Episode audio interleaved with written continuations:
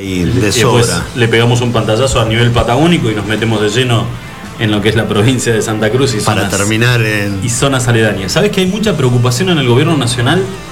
Eh, en realidad habría que ver cómo hicieron los chilenos para sacárselos de encima. A ver. Hay una flota muy pero muy importante de pesqueros chinos Sí. que vienen navegando aguas internacionales, o sea que no hay problema, no le joden la vida a nadie, pero aparentemente tuvieron intenciones de ¿Vienen cortando la corriente? ven- tenían intenciones de, de picotear y de llevarse algo de el mar. eh, hubo alerta en el gobierno chileno.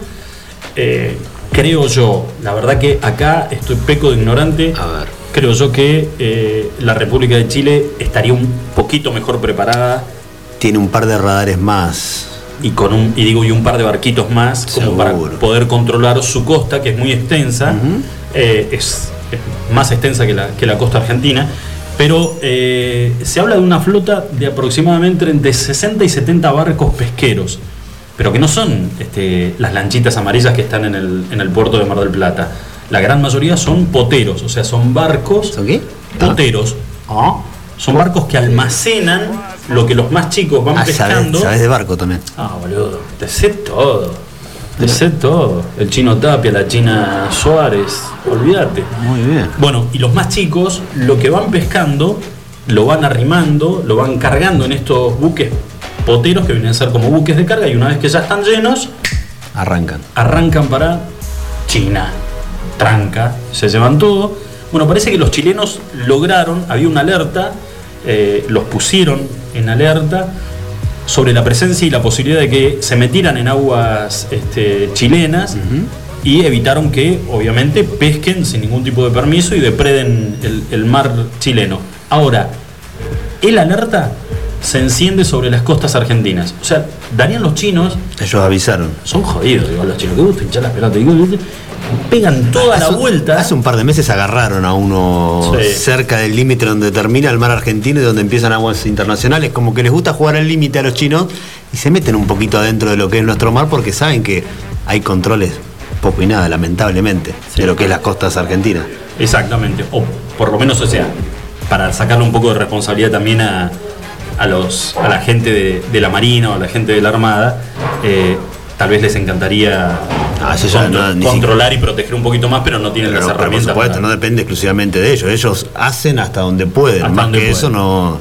Bueno, no- eh, se encendieron entonces las alarmas eh, en el gobierno argentino con respecto a esta flota, que igual digo yo, a ver, eh, vamos a ponernos a pensar, si Argentina contara con el, las herramientas necesarias para poder, en caso de que estos barcos ingresaran a aguas argentinas, a, a intentar pescar, reprimir eh, No, y me de- parece- detenerlos, Lo primero que tenés, yo creo que a esos niveles, y cuando no son ataques militares, por así decirlo, porque ellos vienen a pescar en teoría, por más que esté mal, vienen a eso, está mal. pero saben que se están mandando una. Sí, yo te digo, me parece que lo primero que se hace es una denuncia internacional ante los gobiernos, la ONU, no sé quién Sí. se encarga de todas esas situaciones particulares.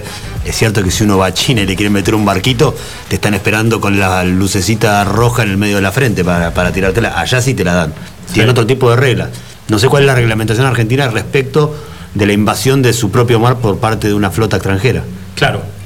Igual, mientras vos realizás la queja diplomática como gobierno argentino ante el gobierno chino, se llevaron hasta el último lobito de mar, porque esto no le hacen asco a nada. O sea, tiran la red y lo que cae va para adentro. Sí, sí. O sea, te llevan todo. Bueno, eh, el lobito de mar les quedó uno, el otro día hubo uno acá en la ría, no sé si lo viste, cada tanto aparecen algunos dando vueltas. ¿Lobito? Hubo un videito, sí. no, vos sabés que no. Luyo, ahorita, Luyo. Uy, pero si va más para, para ir más para adentro, le habrán dado mal la Le dieron dirección. mala dirección, le dijeron. Y con respecto a esto, hay un video muy interesante en- que tiene que ver con la, la falta de control y el descontrol dentro de esta flota. Yo no sé si decir o calificarla de pirata, porque digo, los tipos vienen con todas las intenciones de ingresar mientras no sean descubiertos, pescar en aguas que saben que están prohibida la pesca porque pertenecen a, a los, a los países que tienen costa marítima. El, el descontrol que hay dentro de la flota. Vos sabés que está publicado un video en Infobae, en el diario, no sé si lo viste, No lo vi, no, no. que es un video que tiene más o menos aproximadamente eh, unos 15 años. Eh, ¿Cómo Ah, un archivo. Exacto, pero pará. hoy está siendo eh, analizado por organismos internacionales que de alguna manera castigan todo tipo de delitos en, eh, a ver, no en territorio con una bandera de por medio, sino por ejemplo en medio del mar, que son aguas internacionales, vos decís, bueno, acá se comete un delito, ¿quién, quién, quién tiene el poder, qué país tiene el poder de meterlo en cana? Son aguas internacionales. Claro. Hay organismos internacionales que eh, dan con los responsables de algún delito que se cometa, por ejemplo, en medio del océano. ¿A qué voy con todo esto? El video data de hace más o menos unos 15 años atrás. ¿Cómo se hizo este organismo internacional de este video? Un marinero chino se olvidó en Fiji, en un taxi, el teléfono celular. El taxista, lejos de devolverle, como corresponde, Lo vendió. se lo hizo. Además, el chino no tenía un, Imagínate la contraseña del chino. ¿Cómo hace para.? Uy, la puta que lo ¿Ah? ¿Cómo la saca? Ah, pero el fisiano se, la, se las Se ingenió. las ingenió. ¿Qué fue lo que encontró? ¿Qué fue lo que encontró el taxista dentro de este teléfono? Sí, encontró también eso lo que te imaginás, obviamente un marinero. Sí, claro. ¿Qué quiere que tenga? Tenía. Película de Disney. No. Ah, tenía algunas cositas. Sí. Algunas mujeres en paños menores. Pero en el medio de los videos, el tipo quedó asombrado porque mira una filmación hecha por el, por el dueño del teléfono de un barco pesquero dentro de esta flota de pesqueros chinos hundiéndose que aparentemente no pertenecía a esta flota y que fue derribado con armas que son filmadas en el momento de lo que está ocurriendo, que este tipo graba todo, y los sobrevivientes del hundimiento de ese pesquero fueron asesinados a balazos en el agua. Está en Infobae el video. Eh, obviamente las imágenes son tremendas. Durísima. Son tremendas, eh, te avisa permanentemente que lo que vas a ver son imágenes muy duras. El tipo en todo momento filma, se escucha la voz del capitán del barco que les va avisando dónde hay sobrevivientes agarrados de algo y les pide que disparen. No era, no era el capitán esquetino.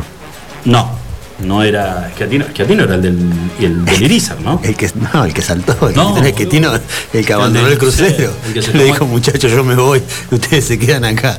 Tenés razón. Abandonó el barco. No, no, este, el chino un poquito más picante. El chino les decía dónde estaban y les pedía que disparen. Las detonaciones de las armas, de acuerdo a lo que dicen eh, los que estuvieron analizando el video, dice que no se tratan de, de- de rifles o, o fusiles normales, sino de, de muchísima precisión y de largo alcance. Y los tipos son, eh, en vez de agarrarlos, lo que corresponde, de acuerdo a la ley marítima, si es un hundimiento, si es un naufragio, socorrer a los, eh, a los náufragos y cargarlos en tu barco y llevarlos a una costa segura, los tipos los asesinaron llegando, los que se intentaron arrimarse pensando que los iban a ayudar fueron asesinados a balazos en medio del agua y los que intentaron escapar, imagínate, no pudieron llegar muy lejos.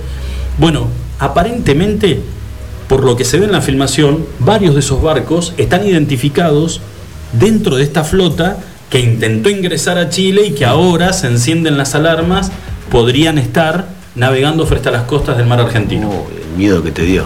Ahora nunca va a llegar un cura acá de China, ¿no? No, jamás. Ahora, una, una viejita que tenga ganas de recitar poemas para los chicos en un jardín de infantes. Ah, siempre las claro. películas malas aparecen. tan ¿no? picantes son estos Sí, chinos. parece que sí. Pero está, no, no le tienen miedo a nada. De eso me queda claro que miedo no Ah. le tienen a nada. Pero Además, ¿sabes cuál es el problema? Levantás una piedra del 50. Ya no se terminan más. se reproducen como los gremlins. Uf, tremendo. Bueno, eh, quería arrancar con esto. Es Sí, no sé si te cuenta. importó, pero es una noticia. Es complicado No, porque digo, tremendo, tremendo, ¿no? llegás a sacar a Ragnar a pasear por la ría y ves un, ves un, Y, y veo un sí, ahí está. Ahí está, Y ves un botecito amarillo con dos con cara de ponja arriba, rajá porque puede ser uno de estos que anda perdido y lo único que te falta a vos es llevártelo a tu casa. Lo único que te Hay, falta. hay lugar para todos en casa. Dos chinos. No, pero bueno, por ahí vienen con yenes que pueden colaborar. Dicen, dicen, ¿sabes por qué no se llevarían bien con nosotros los chinos? ¿Por qué? No solamente el marino, pero dicen que el chino en sí no es muy pulcro, No, yo. no es muy limpio. Yo le Y- dije la otra vez, me cayeron encima cuando hice un comentario por el estilo, pero. Y dicen Sí. que lo peor que tienen es el sistema digestivo. Ah, mira. Un chino te va al baño, clausúralo al baño. Salvo que tengas coronavirus y no huelas nada. No, no, no, no. No, clausuralo al baño porque no. Ah, ahí, ahí zafaste. No, no. Sería- ahí, ahí estaría bueno, pero. Todos los azulejos ahumados. No, durísimo. Uh, Vaya a saber qué es lo que Pintura comen. No, sol- rupestre. ufa, no solamente comen arroz, ¿eh? No. hay algo que tienen ellos distinto a, a nosotros y que nos hace más potentes. Pero bueno, El exceso de ajo de eso también, come mucho ajo. cambiemos de tema. Sí, no. Eh, eh, hablabas también, hablando de, de a nivel nacional, habló el presidente. Se extendió una- lo que sabíamos todos, ¿no? Volvió a extender la cuarentena, eh, en principio por, si no me equivoco, dos semanitas más. Sí. Hizo hincapié en las ocho provincias más complicadas de- del país, que va a seguir todo igual, y las enumeró uno por una, y yo cada vez que las iba nombrando decía, y ahora viene Santa Cruz, y ahora viene Santa Cruz, ¿no? Y ahora viene Santa Cruz. Y, y- y no llegó nunca Santa Cruz. Si Yo estamos- lo- pero si estamos bárbaros. ¿Por qué estamos guardados todos con todos cerrados si el presidente dice que hay ocho provincias complicadas y el resto estamos para empezar a salir ya? No entiendo. Y bueno, eh, yo tampoco. Y hay, la verdad que hay un montón de, de otras situaciones que parece que eh, no, no tomaran trascendencia a nivel nacional. ¿O le dará miedo realidad- nombrar a la provincia de Santa Cruz? Ah, bueno, puede ser. Ah, te pusiste picante, gordito. Y no sé, pero me parece, pues no la nombra nunca. Vos decís que por ahí si la nombra lo van a llamar y lo van a. Pues yo no la nombra nunca, pero al final del discurso siempre mete un regallegos y lo tira rápido como para que pase desapercibido, como si nadie lo fuera a escuchar. Bueno, pero este, el tema es que se estiró entonces la Se cuarentena. dos semanas sí, más. dos, dos semanitas más. Bueno, yo no sé si lo. Yo eh, escuché lo mismo que, que recién escuchamos ahí en, en la oficina. Sí. Yo lo había escuchado antes. El tema de restringir al máximo los controles durante todo noviembre. Sí, en principio.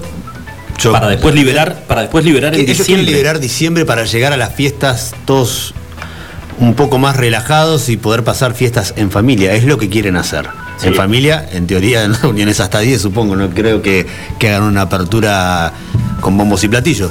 Pero lo que quieren hacer es empezar a liberar de a poquito cosas de llegar a unas fiestas, entre comillas, normales. ¿no? Como pasamos todos los años, con comercios abiertos, con la gente en la calle, con cuidándose, ocupándose cada cual de su protocolo, pero tratando de que la gente pueda estar un poco más contenta para el fin de año, porque sabemos todos además que los diciembres son muy difíciles en todos los años. Seguro. quien eh, gobierne, quien gobierne, esté como está el país, los, los diciembres son, es un mes muy especial. Bueno, eh, se habla mucho de- del miedo eh, días previos a, a la llegada de Navidad y de Año Nuevo, al miedo que genera en los, en los grandes comercios, las grandes cadenas de supermercados y demás, la posibilidad de los saqueos. Eh, más cuando la situación económica es- está en este punto. Yo vuelvo a repetir, yo lo escuché, que es, es- es uno de los economistas que, que más claro habla y que en realidad vos le podés entender. El tipo baja el discurso con un diálogo mucho más, no voy a decir callejero, pero mucho más, menos técnico. Entonces vos podés entender la explicación que él te está dando de qué es lo que pasa con la economía en, en el país en este momento, que es eh, Maximiliano Montenegro. Y Montenegro dijo, ya es la segunda vez que lo dice, esta es la peor crisis económica en la historia, en la historia del país. Digo, somos testigos todos, incluyendo a nuestros hijos, somos testigos y somos protagonistas de que vamos a quedar en la historia de que en el año 2020 vivimos, y ojalá que sea solamente el 2020, que el 2021 empiece como a- a circular un poquito más de, de aire fresco, vamos a vivir, estamos viviendo, perdón, la crisis económica más grande en la historia del país, superando aún la de, de la Rúa, lo cual, si vos tenés un poquito de, de, digamos, de, de memoria, Superando la hiperinflación del año 88-89. bueno, totalmente. La angustia que generaba en, en la gente, el- el- la depresión del, del peso, la, la inflación. Bueno, hoy eh, es peor todo, es peor todo. Y aparentemente, con estas medidas, marchas y contramarchas del equipo económico, es como que decimos, eh, ¿quién, ¿quién es el que lleva el timón del barco? ¿Quién pilotea esto? Medidas de medidas del Honka que tomen si quieren, porque la verdad que estamos al horno todo. Eh, 194 el dólar blue cerró hoy. Sí, 194. Ayer 194. A ver, ayer pusimos toda la misma cara de, de- de sorpresa cuando decíamos 190. Sí, claro. Y, y gracias a Dios que mañana es sábado y están cerrados los mercados. Sí, el Pues, lunes va a arrancar. Bueno. Hoy de vuelta el ministro de Economía volvió a decir no vamos a devaluar. Yo cada vez que los escucho decir no vamos a hacer tal cosa, Claro, em- empiezo a temblar porque sé que en tres días más. Anda al otro extremo. Sí, sí, ahí ya está, ya se acabó, no tiene solución. Bueno, eh, vamos a seguir en, en el día. Yo la verdad que a mí, me puso ahí algo que me pone muy contento. A ver, que ganó Boca, no. Sí, también. Nada, sabes que yo al fútbol mucho no, no- por eso no le doy. Pero vos sabés que el tema de una declaración que hizo hace un par de días, que vos decís, primero, eh, una actitud que tuvo personal, a la cual vos decís, como funcionario lo tenés que aplaudir porque lo hizo él, no a- a- al frente de su cargo en el cual está designado, sino lo hizo él con nombre y apellido como un vecino más. A modo personal. A modo personal. Pero después tiró una frase que vos decís, lo que hiciste con, con una, la, la embarraste con la otra. Sergio Berni, que es el ministro de Seguridad de, de la provincia de Buenos Aires, Sí. eh, donó un respirador para 28 de noviembre. Eh, nada, Pidió que trajeran un respirador, no sé si lo donó de la manera personal, él pidió que lo trajeran. Claro, aparente- aparentemente por lo que trascendió es que eh, fue algo que él eh, decidió que, que iba a salir de su bolsillo. Bien. ¿No? Un respirador. ¿Cuánto sale un respirador? Ah, ni idea. Pero un, un par de suelditos. Bueno, eh, hasta ahí, la verdad que más que aplaudible la, la- la actitud del tipo, es, es una persona que estuvo muchísimos años en, Se, se acuerda de sus raíces. en- exactamente, en 28 de noviembre. Ahora, este, cuando le preguntaron, dijo, mi sueño es este, volver y irme a vivir a 28 de noviembre. Dale, Sergio, me estás jodiendo. Su sueño. Te lo dice desde un country en Buenos Aires. Te vas a venir a 28, no, no hacía falta. Si ya la gente estaba contenta con el respirador, ¿para qué le, le metes el paquete ese que hasta ahí venía bárbaro? Capaz que estaban esperando que lo anuncie. La segunda parte No, yo ya no te la creo. Es que le diga a la señora ¿Sabes qué? Marisol, No. a los chicos, ¿cuántos chicos tiene? Tiene, tiene uno que es este, chiquitito, fue papá no, no hace muchos Hace años. poco. mm, Juanita, Pedrito, ¿saben qué? Papá tomó una decisión. Ay, nos vamos a Disney, nos vamos al Caribe, vas a comprar otro auto nuevo. No, no, Vamos a dar vuelta en el helicóptero. no, tampoco. No, quiero que me lleves en la moto. La moto. Vamos a volver no, peligroso moto. para los chicos la moto no. No, no, no, no, no. Frío, frío, frío y encima haciéndose el. Porque esa actitud que él tiene en la calle. mercado y eh, jugando que le digan las letritas. a ver. La actitud de, Bernie para las cámaras es una y en la, en la casa es un tierno. Sí. Es un dulce de leche. No, no, frío, frío. Papá decidió que nos vamos todos a vivir a 28 de noviembre.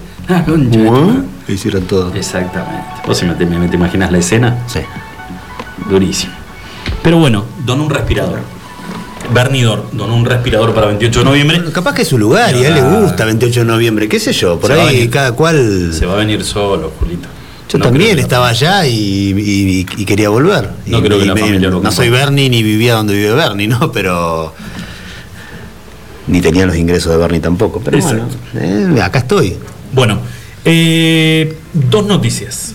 En realidad, la primera tiene que ver con lo que sucedió ayer, que fue la aprobación en el Consejo Deliberante de estas medidas, estas multas, aquellos que incumplan con...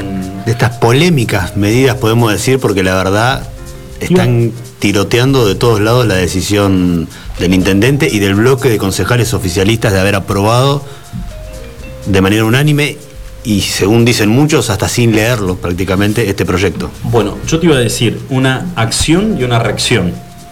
La reacción de la gente, donde se está convocando a una movilización para repudiar eh, esto que se aprobó en el Consejo Deliberante. Sí. Eh, igual yo con el Para tema el de día la- lunes.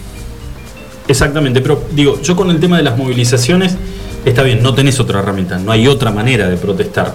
Pero es como que, digamos, a los funcionarios no, no les está llegando el bocinazo. Eh, por un lado es, eh, tendrían que hacer, por lo menos tomar nota del descontento de la gente y empezar a eh, ver de que en la olla a presión hay que bajarle de alguna manera el nivel de gas para que no explote. Y por el otro lado, algo espontáneo que se dio en Caleta Olivia, que fue una eh, movilización con un bocinazo. Una caravana. Una caravana en apoyo del doctor Acuña Kunz. Ah, Estaba planteado para ayer a las 10 de la noche y fue realmente, hay videos, fue multitudinario. Ah, yo no sé muy bien en qué horario hicieron los funcionarios del gobierno provincial declaraciones acerca de lo que eh, el doctor Juan Acuña Kunz había dicho acá en este, en este programa.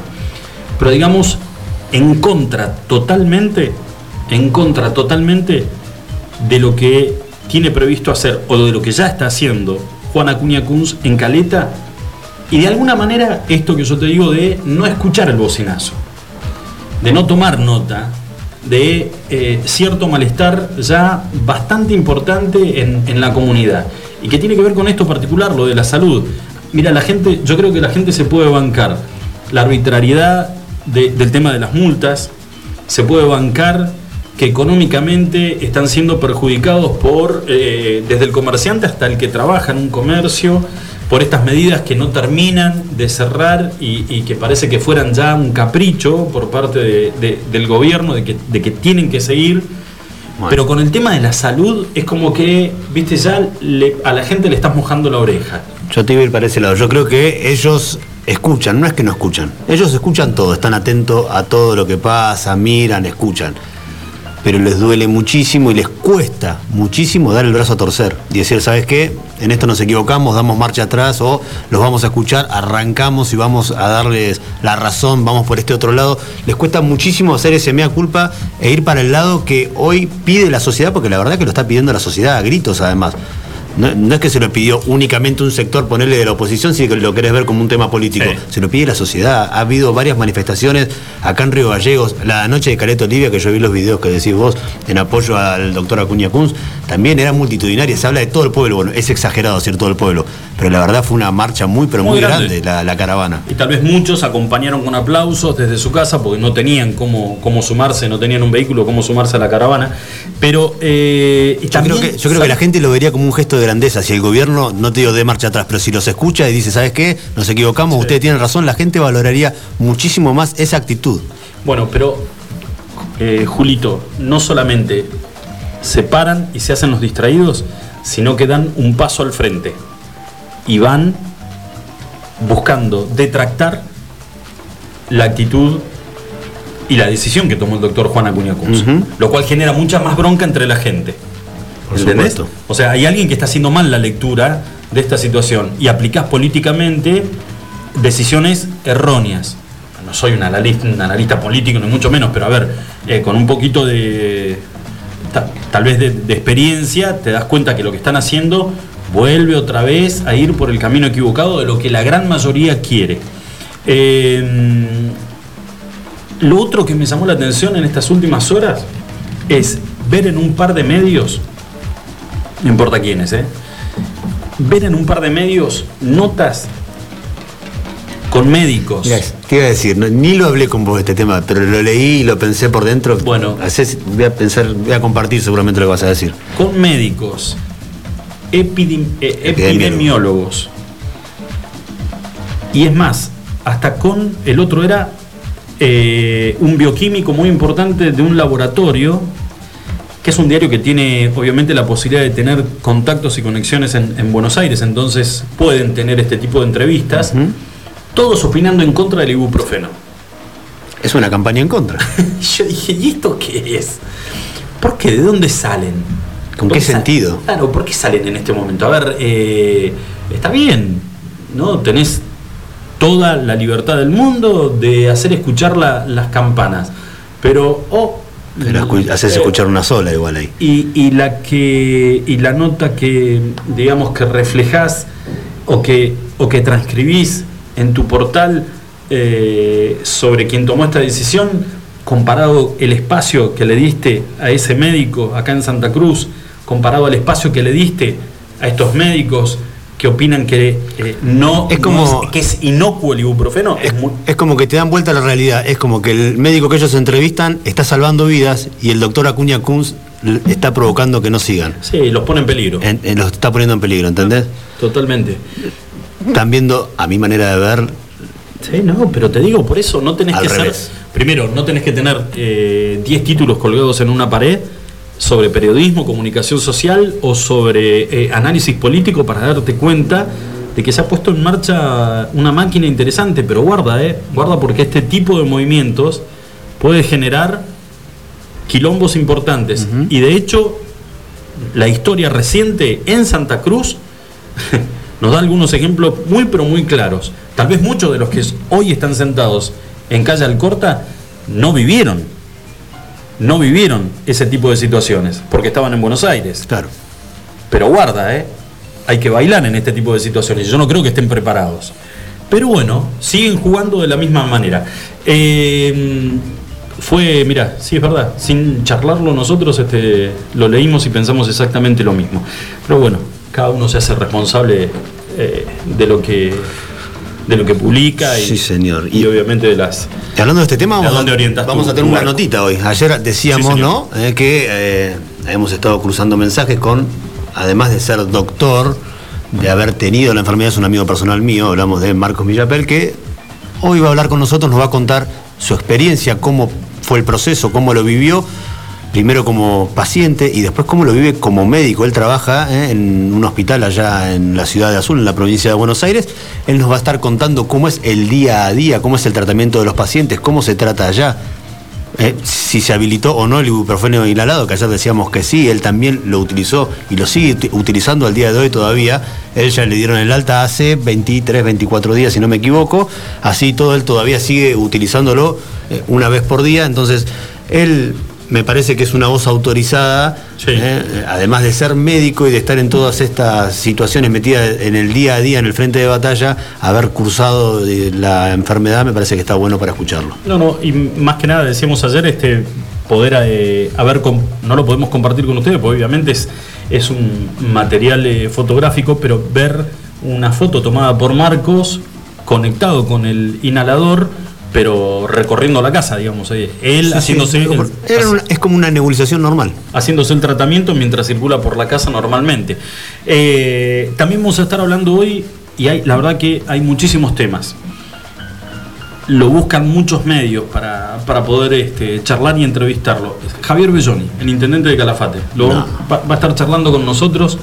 Eh, el tema principal es, hoy anunció que desde la municipalidad de Calafate, desde la municipalidad de Calafate se van a destinar 100 millones de pesos, o sea, sale de las arcas municipales, para poder ayudar a las familias que tienen cero ingreso, que ni siquiera fueron alcanzadas por el IFE. A más de mil familias, de todas esas que hablábamos la otra vez, del que vende sanguchitos en la calle en esta época que empieza ya la temporada y se hace una changuita y que Sí. hoy por hoy no tiene ningún tipo de ingreso. Vos sabés que eh, podés estar de acuerdo con, con- con su orientación política, eh, podés estar de acuerdo con, con cómo está Calafate, eh, podés criticar eh, lo que vos quieras. Ahora es una de las es la localidad más organizada económicamente en la provincia de Santa Cruz. Eh, los anuncios de los pagos, simplemente tenés que entrar al perfil de Javier Belloni y fijarte el anuncio del cronograma de pago de los sueldos para los empleados municipales son todos en tiempo y forma, con, con el pago de aguinaldos incluido y no desdoblado en cuotas, es más, dándole la posibilidad de tener cada un par de meses algún premio, alguna bonificación en el, en el sueldo. Pero también vamos a hablar de, de, a ver, esta negativa, dejar este, a, lo- a- a que se logre la apertura del aeropuerto, que para Calafate es la, la entrada principal de, Sí, de turistas, de turistas. y que cómo mantiene o cómo se mantiene viva Calafate con la puerta cerrada. Hoy veía una entrevista que estaban haciendo en un medio nacional de la Cámara Argentina Empresarial que fue invitada a Brasil a viajar para exportar y van a exportar eh, diversos productos argentinos a Brasil, pero era una reunión bilateral y lo que se exportaba para allá y hablaban también de la parte turística, de cómo venir para acá. Y el empresario argentino le hablaba de la importancia que tenían los lugares turísticos de Argentina, que los brasileros están esperanzados en poder venir a viajar a Bariloche, Ushuaia y al Calafate. Claro. Cuando les explican que Calafate no quiere abrir el aeropuerto todavía, no, la verdad que no entienden nada y no entienden la situación del porqué. Bueno, eh, la calle Pou anunció que las fronteras con Argentina y con Brasil eh, van a quedar cerradas. O sea, no hay ingresos argentinos a Uruguay para este verano. Eh, de todas maneras, de todas maneras, Brasil ha ofrecido y en realidad ya anunció de que eh, todos aquellos que quieran viajar en verano a Brasil, el gobierno brasilero lo único que te va a pedir es que tengas un seguro de salud. En caso de que vos contraigas el COVID en Brasil, el gobierno se garantiza de esta manera que no va a poner un peso en vos. O sea, lo va a poner la aseguradora de salud. Va va a pagar la aseguradora. Pero tenés que contar con eso. Si no, no podés entrar. Mira, más vale que lo habiliten porque, y te voy a pasar para otra noticia de paso, día 21 de enero se va a estar jugando en Río de Janeiro la final de la Copa Libertadores de Fútbol. ¿Cuándo? 21 de enero. En Río de Janeiro, ¿cómo lo ves? ¿Querés decir? 12 de enero cumple Lu. Mirá. Bueno, es el día de cumpleaños de Lucio también, mi amigo, así que le mando saludos ese día. Podemos ir a festejarlo todos a Río. ¿eh? Se va a hacer allá, en teoría, por ahora es Río de Janeiro, cuando terminen de habilitar los, eh, la entrada de turistas. Eh, la idea es que se juegue ahí el día 21 de enero. Decía que lo íbamos a anclar con la otra noticia porque en el mediodía de hoy se sorteó la Copa Libertadores. Lucho, vos te encanta el fútbol. Decías que ganó Boca ayer, terminó primero en su Sí. grupo. Se sorteó y Boca va a estar jugando con Inter de Porto Alegre y River va a estar jugando con el Atlético Paranaense. Racing va a estar jugando con el último campeón, con Flamengo. ¿Cuál es la noticia? Que por los sorteos que se dieron hoy, Boca River únicamente pueden llegar a enfrentarse en esta Copa Libertadores si ambos llegan a la final. ¿Cómo la ves esa? Muy factible, sinceramente. Bueno. La veo muy factible. No veo muchos equipos, más allá de por ahí Racing o Flamengo, justo que hablábamos, que puedan hacer mayor fuerza a los dos grandes del fútbol argentino. Yo lo que me veo, me veo medio mal recién cuando dijiste Brasil que tiré el movimiento, quise tirar el movimiento ¿Te de samba. ¿Y qué? No, no, pero con, con, con la parte, con el pectoral, Sí. se me movió la panza. Ah, ¿No pensé que te había, tir- te- había visto un timbre y no entendía de qué y dije. No no entendía qué, qué pasó. Eh, Claro, Sí. era que estaba zambando. Claro, papá. Son 33 minutitos pasadas las 5 de la tarde en la ciudad de Río Gallegos. Vamos a hacer la primera pausa, ¿te parece? Pero claro que sí. Y preparás, ¿te vas a hacer unos mates? Cada uno con su mate, como siempre. Y como siempre lo preparo yo. Déjame dar el te mate. anclas ahí atrás de ese lado del escritorio que es como que no, de puedo acá, de acá no puedo salir. No me puedo mover, gordito. Claro. Eh, deja de darme el mate blanco con rosa, porque es chiquitito. No tengo nada que ver con el rosa, pero es chiquito y le entran tres palitos de hierba, boludo. Se me lava el Que segundo parte y mate. reparte se queda con la mejor parte, es así, ¿no? Listo, acá. El domingo, no proteste, ¿eh? 34 minutos pasadas las 5 de la tarde, señores, hacemos la primera pausa del día de hoy. Ya volvemos. Iguan. Escuchanos online iguanradio.com.ar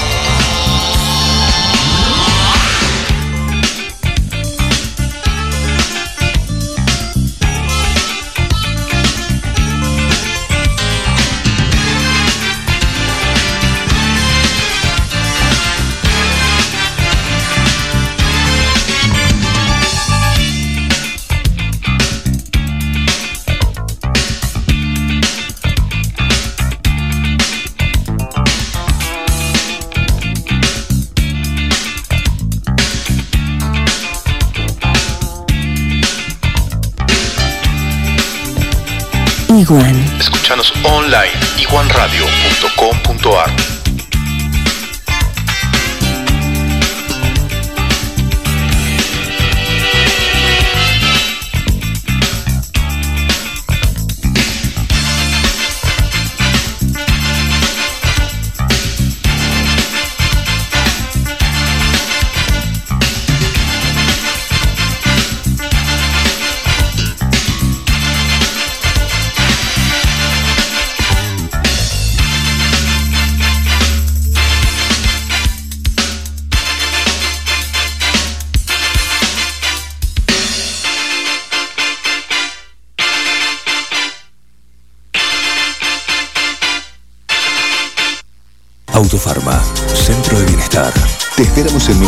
farmacias. Un centro de productos de salud, perfumería y belleza, con un autoservicio asistido.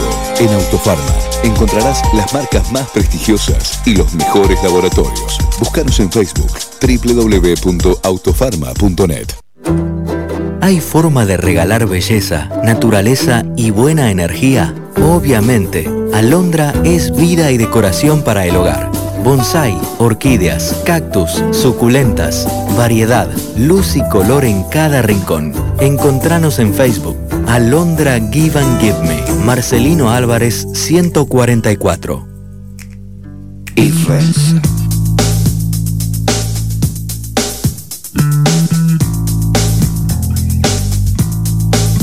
Puedo ver y decir, puedo ver y decir y sentir, algo ha cambiado. Para mí no es extraño. Yo no voy a correr, yo no voy a correr ni a escapar de mi destino. Yo no pienso en peligro. Yo para mí, lo tengo que saber. Pero es muy difícil ver. Algo controla mi ser. En el fondo de mí, en el fondo de mí veo temor y veo sospechas con mi fascinación nueva. Yo no sé bien qué yo no sé bien qué es, vos dirás, son intuiciones, verdaderas alertas. Debo confiar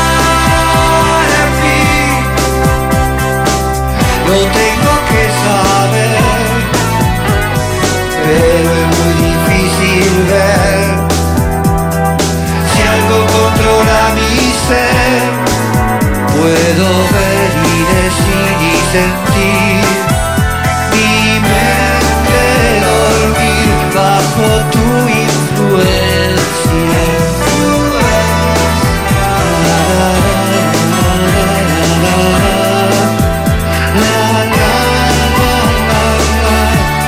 Tu influencia.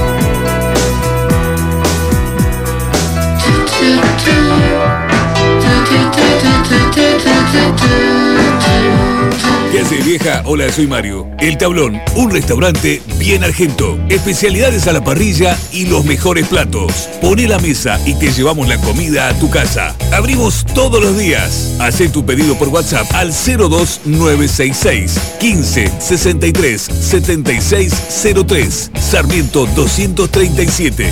El Tablón, un restaurante bien argento.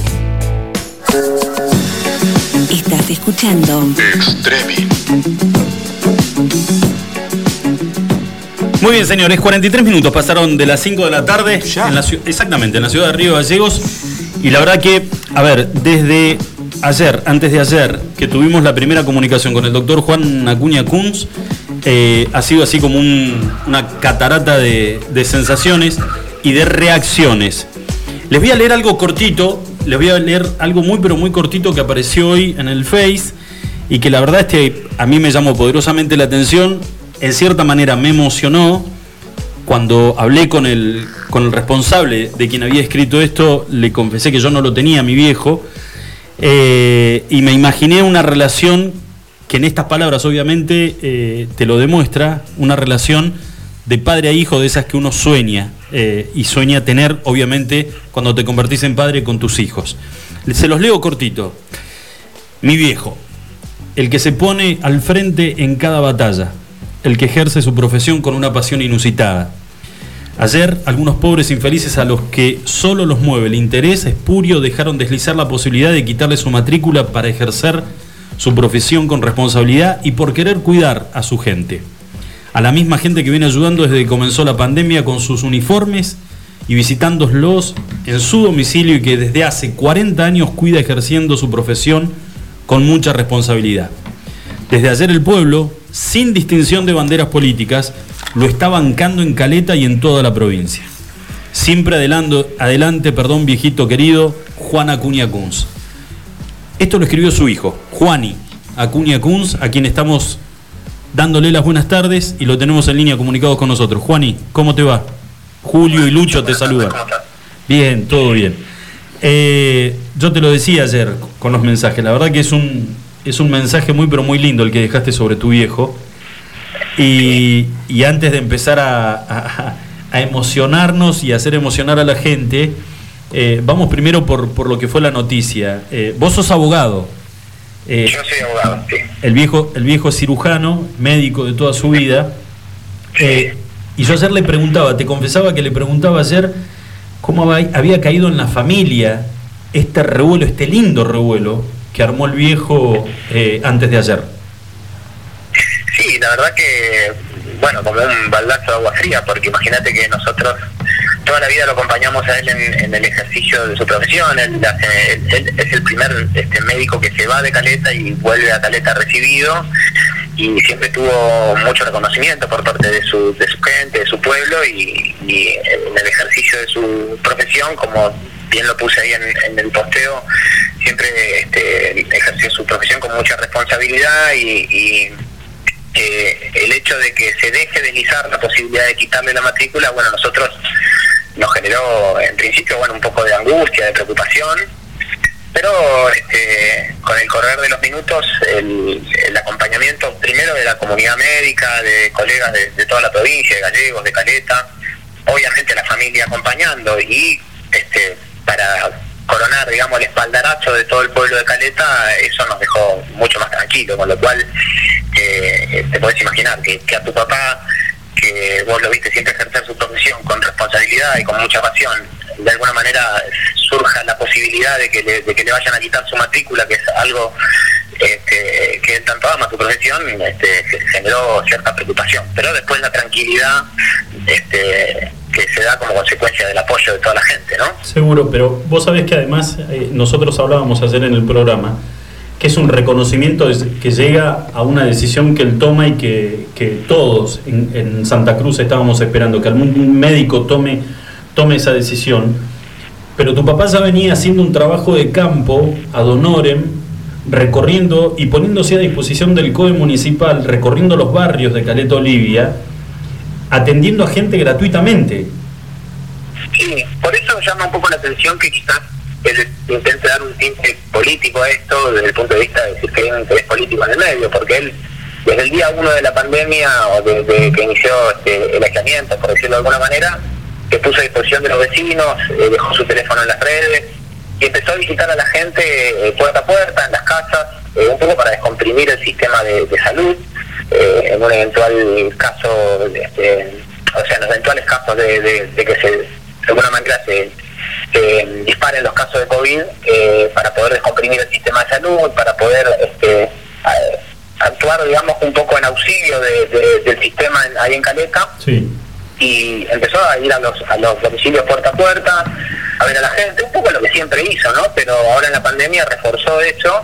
Este, y sí, desde el día uno, desde, desde marzo hasta, hasta estos días estuvo, estuvo haciendo ese trabajo y además se estuvo poniendo a disposición de las autoridades también eh, y el gobierno local con el plan Detectar estuvo colaborando activamente e informando también a la, a la ciudadanía con, informes sobre lo que venía pasando y demás. Con lo cual, como te decía recién, digamos, llama la atención que se le, que se le impute un- una actitud, digamos, de orden político cuando en realidad no la hay. Me parece que la opinión es meramente profesional eh, y la actitud, digamos, de, de empezar a, a recetar el, el ibuprofeno inhalado, que es algo que muchos vienen pidiendo, no digo la ciudadanía en general, la, comunidad científica en, en, en en Santa Cruz lo viene pidiendo, este, viene por ahí, no es una no es una movida política lo más mínimo, sino que la idea es eh, poder fortalecer el sistema de salud y, poder garantizar este, la, salud de la gente, ¿no? Nosotros nos sorprendíamos anoche, Juan, y cuando empezamos a mirar las redes sociales y veíamos la magnitud de lo que fue la caravana, el bocinazo, ¿eh? en apoyo a tu papá. Eh, ¿Cómo la tomaste vos de manera personal y cómo se vio en general en Caleta Olivia? ¿Es tan grande como lo que vimos nosotros en las redes sociales? Sí, sí, sí, muy, eh, fue masiva, fue muchísima la gente, la verdad que no, no lo esperábamos porque eh, uno ve el apoyo que el viejo tenía en las redes sociales, este, cuando comunicaba con sus informes y demás, pero la verdad que no nos imaginábamos que iba a haber tanto apoyo, eh, que la gente se iba a movilizar de la manera que se movilizó. Me parece que tiene que ver un poco también con la actividad que él viene llevando a lo largo de este tiempo, este, y que de alguna manera generó la confianza este, en la gente eh, y a la gente también le dio, este, le generó esa angustia que nos generó a nosotros, a los familiares, eh, la mera posibilidad de que se le de que se le vaya a quitar la matrícula o de que se vaya a poner en peligro, digamos, su, su actividad médica, este, también se le generó ese miedo y la gente salió casa. Y, y la familia, bueno, eh, lógicamente, imagínate nosotros, como te decía al principio, siempre lo acompañamos desde el día uno de su actividad médica. Yo, desde chiquito, bueno, mi hermano más grande es médico también, Emiliano. Este, nosotros dos somos hijos del, primer matrimonio de mi viejo, de mi mamá que falleció cuando nosotros éramos chicos.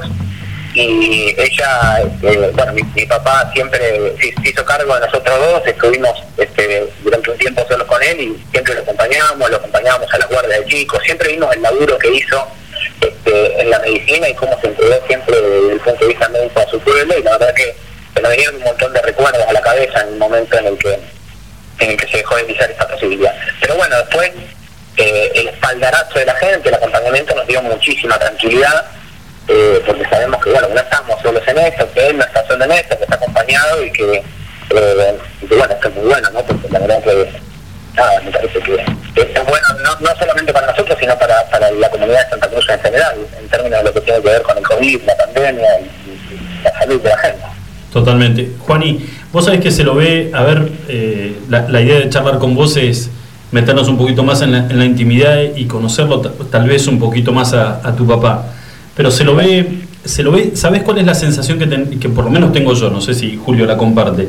Que está frente, cuando lo ves a tu papá, está frente a un viejo, a- perdón, a un médico de los viejos médicos, con, con sus lentes. Ayer lo mirábamos cuando salió afuera, parado, parado al lado de su camioneta, este, saludando a la gente que pasaba, tocándole bocina, su manera de vestir, su manera de hablar. ¿Cómo es tu viejo? Es, es un, pa- parece esos tipos campechanos, un tipo de pueblo.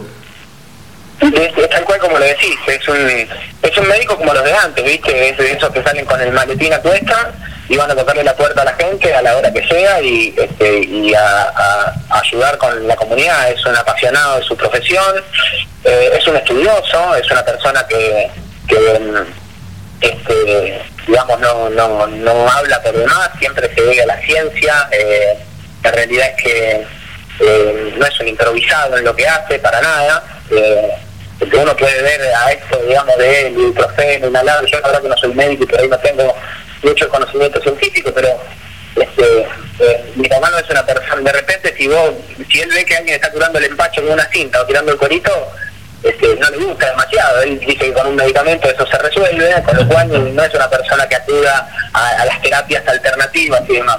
Con lo cual uno confía plenamente en que lo que está diciendo, y yo creo que también la gente como lo conoce en Caleta, este, confía plenamente en lo que está planteando. Pero es, es, como vos decís, es un médico como los de antes, ¿no? Es un médico que, que hace puerta a puerta, que le atiende el llamado a todos los vecinos, este, que siempre se dio a su, a su profesión y que la gente siempre confió en él como, como el médico del pueblo en Caleta, ¿no? Como te decía al principio, es el primer médico que se va de Caleta a estudiar y vuelve recibido este, y siempre como que le devolvía a la sociedad de Caleta lo que lo que Caleta le dio porque él tiene una historia muy particular digamos es tiene una familia de abajo eh, la gente siempre dice los mismas las mismas la misma persona a la que yo le ilustraba la bota o este o le vendía diario cuando era chico en Caleta eh, lo terminé operando. Con lo cual ahí este, tiene toda una historia una trayectoria en Caleta que, que la verdad que este, que hace que la gente confíe en él. Y sí, es como decís vos, es un médico como los de antes, ¿no? Eh, tiene muchísima vocación.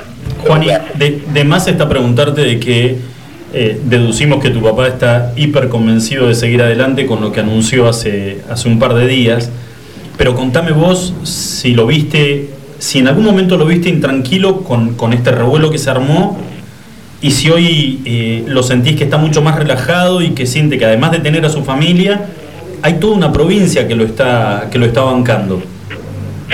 No, intranquilo no, yo creo que está muy seguro de lo que está haciendo desde el momento uno. De hecho, ni bien eh, él en un momento saca un video antes de ayer, creo, eh, diciendo que iba a empezar a recetar el ibuprofeno inhalado, eh, cueste lo que cueste, o sea, eh, se tiene que atender a las consecuencias, lo va a hacer. Y en el momento en el que hace eso, lo hace con un convencimiento pleno. Eh, obviamente, ayer cuando se deja deslizar por parte de algunos sectores del poder que, que podía llegar a responder con la matrícula, bueno, se generó cierta preocupación, pero nada que a través de dos o tres llamados a colegas médicos, hablar con la familia y obviamente ver el apoyo de la gente, eh, digamos, saque esa preocupación, porque eh, me parece que en estos casos el apoyo del, primero de la comunidad científica de toda la provincia, de la comunidad médica, este, y el apoyo de la gente en general es muy, muy importante. Con Juan, te- está, él está tranquilo y él va a seguir para, le va a dar para adelante, va a seguir este, va a seguir con esto porque está convencido y porque además lo que él está buscando es eh, aliviar la dolencia de los pacientes, es ayudar a, a la comunidad y, y es trabajar en pos de la buena salud de, de todos los ciudadanos. Seguro, aprovecho, aprovecho tu profesión, que yo te, te preguntaba hoy si vos eras, eras abogado. ¿Hay algún artilugio legal que pueda accionar contra la matrícula de tu papá? ¿Lo estuviste investigando algo? Estuve leyendo, justo hoy todo el día estuve este, leyendo la, la legislación internacional, la legislación local. Eh, hay una cuestión de jerarquía normativa al respecto. Eh, vos sabés que la- las normas eh, tienen una validez jerárquica. La Constitución Nacional, eh, de alguna manera, eh, le garantiza la salud a los ciudadanos, con lo cual uno puede basarse en, la Carta Magna del Plexo Normativo Constitucional. Después, obviamente, hay leyes que van reglamentando eso. Eh, con respecto a lo inhalado, se utiliza eh, lo que el gobierno provincial, el ministro del secretario que habló los otros días, lo que, lo que decía puntualmente, era, eh, se basaba en, la reglamentación puntual de la, de la. Sin embargo, los médicos en general recetan, y creo que lo dijo el doctor Córdoba de Río Gallego también, recetan, hacen recetas magistrales y nadie puede este, eh, verse despojado de su matrícula por llevar adelante una, una receta de carácter magistral, ¿no? O sea, hay, Sí, sí, hay, eh, mientras los mientras los mientras los medica- mientras los eh, mientras las sustancias digamos que tengan esas, esa- esos preparados sean los legales y estén autorizados este, tranquilamente pueden pueden llevarse adelante y después hay mucha legislación internacional está la declaración de Helsinki que de alguna manera permite que este, en estos casos las, las investigaciones médicas con pacientes este, puedan llevarse adelante en situaciones en las que no hayan otras terapias, esto cuando se habla ¿viste, de las terapias compasivas y demás, Sí. con lo cual, este, obviamente la ley siempre está sujeta a la interpretación, ¿no? Pero me parece que en este caso lo que se está privilegiando es la salud de la gente y es como te decía, aliviar las dolencias de la gente en una situación compleja como la es la de la pandemia del COVID-19, con lo cual yo creo que eh, artilugios legales para quitarle la matrícula son eh, menos los que hay y creo que hay más artilugios para poder darle la razón. Y me parece que la, la comunidad médica de la provincia va, lo va a acompañar porque la gran mayoría de los médicos están a favor de esto. ¿no? Seguro. Eh, Juani, para terminar, vos sabés que hoy decíamos, en realidad lo venimos diciendo desde que, desde que estamos al aire con, con el programa que hemos arrancado en medio de la pandemia, de decir de que lamentablemente esta pandemia, allá cuando comenzó por el mes de marzo, decía seguramente saldremos mejores personas de todo esto. Con el correr de los meses nos hemos dado cuenta que lo único que va a servir esta, esta pandemia es para tamizar que lo grueso quede arriba, lo que no sirve, y que lo bueno quede en el plato. Eh, seguramente tu papá cuando tomó la decisión que tomó eh, no buscaba esto, pero yo creo que el viejo se gana el bronce en un momento histórico, porque estamos siendo todos protagonistas de esta pandemia que golpea al mundo entero, y tu viejo en la historia de esta provincia se ha ganado el bronce y el reconocimiento de muchísimos vecinos. Así que eh, calculo que como hijo esto debe ser un orgullo muy pero muy grande y te queremos agradecer enormemente, enormemente y que le digas a tu viejo que acá en Gallegos hay muchísima gente, muchísima gente que espera que no baje los brazos y que cuenta, que sabe y que le dicen, pero que de última a través nuestro le hacemos llegar el mensaje, lo apoyan enormemente. Bueno, bueno, muchas gracias. Sí, a mí la verdad que como hijo se me infla el pecho, este, más en estos momentos de, de tanto reconocimiento para con mi, con mi papá. Este, y bueno, agradecerles también a ustedes la comunicación, la difusión de esto y a toda la comunidad de Río Gallegos que, y bueno, a seguir resistiendo, ¿no? Y a no bajar los brazos, que a esta pandemia creo que le vamos a ganar en- entre todos. Juani, un abrazo grande para vos y un cariño muy grande para tu familia y para tu papá. Muchas gracias, saludos para todos. Que tengas buenas tardes. Chau, chau. Bueno, la charla con el hijo del doctor Juan Acuña Kunz, Juani, ¿eh? porque tiene eh, el mismo nombre del, padre, abogado, y contándonos un poquito algunas, nada, algunas intimidades de cómo causó, qué causó, qué, qué impacto causó en el seno familiar la decisión que toma el padre, cuando en realidad ya tranquilamente se podría retirar, disfrutar de sus hijos, sus nietos, decidió darle pelea de una manera muy particular. Eh, pelea que hay muchos que o no se animan o no tienen el coraje suficiente para, para, para hacerlo. Este hombre lo hizo y a partir de ese momento comienza a ganarse el reconocimiento y el aliento, el cariño de toda una provincia, o por lo menos gran parte de esta provincia aplaude la actitud que ha tenido el doctor Juan Acuña Kunz desde Caleta, Olivia. Hacemos una pequeña pausa, cortita, está el... el- el- el- es- viene a ser el chef de tus sueños. Además soy con un dulce. No, pero yo, el olfato me está matando. No, eh, quiero decir que no tengo coronavirus. Vos, bueno, sí, eso por un lado. Que lo sepan. ¿Vos lo viste la cara de felicidad de Luisina? Se Nah, estaba durmiendo tremendo, recién. no, pero- Se le iluminaron los cachetes. Ahora hija es clavarse una coca, una cocucha como para, para acompañar. Hacemos una pequeña pausa, ya volvemos.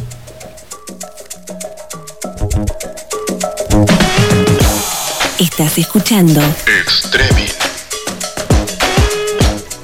Nuestro patio de comidas es MoMA. Todos los días disfruta de las ensaladas y del menú de como antes. Vení por los helados de Tito, las delicias de nuestro café Balcarce y las más ricas pizzas y empanadas de Franci Pepone. En MoMA encontrá la auténtica hamburguesa patagónica de búfalo. Tenemos delivery takeaway. Haz tu pedido al 02966 53 66 35. MoMA, calidad de familia. España y Alberdi.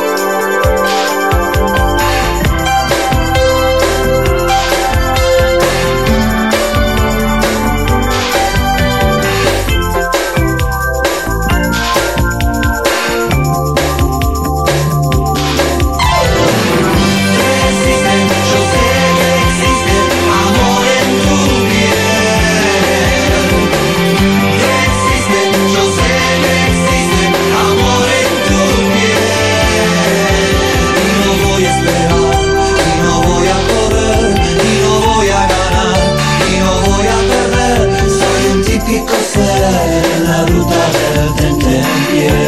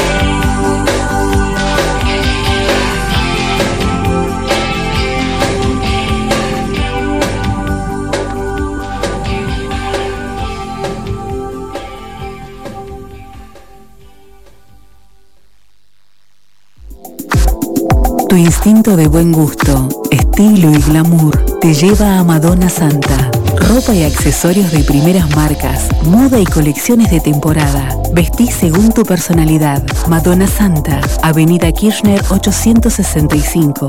Búscanos en Facebook e Instagram. Visítanos también en nuestra tienda online www.madonasanta.com.ar. Iguan. Escuchanos online iguanradio.com.ar. Estás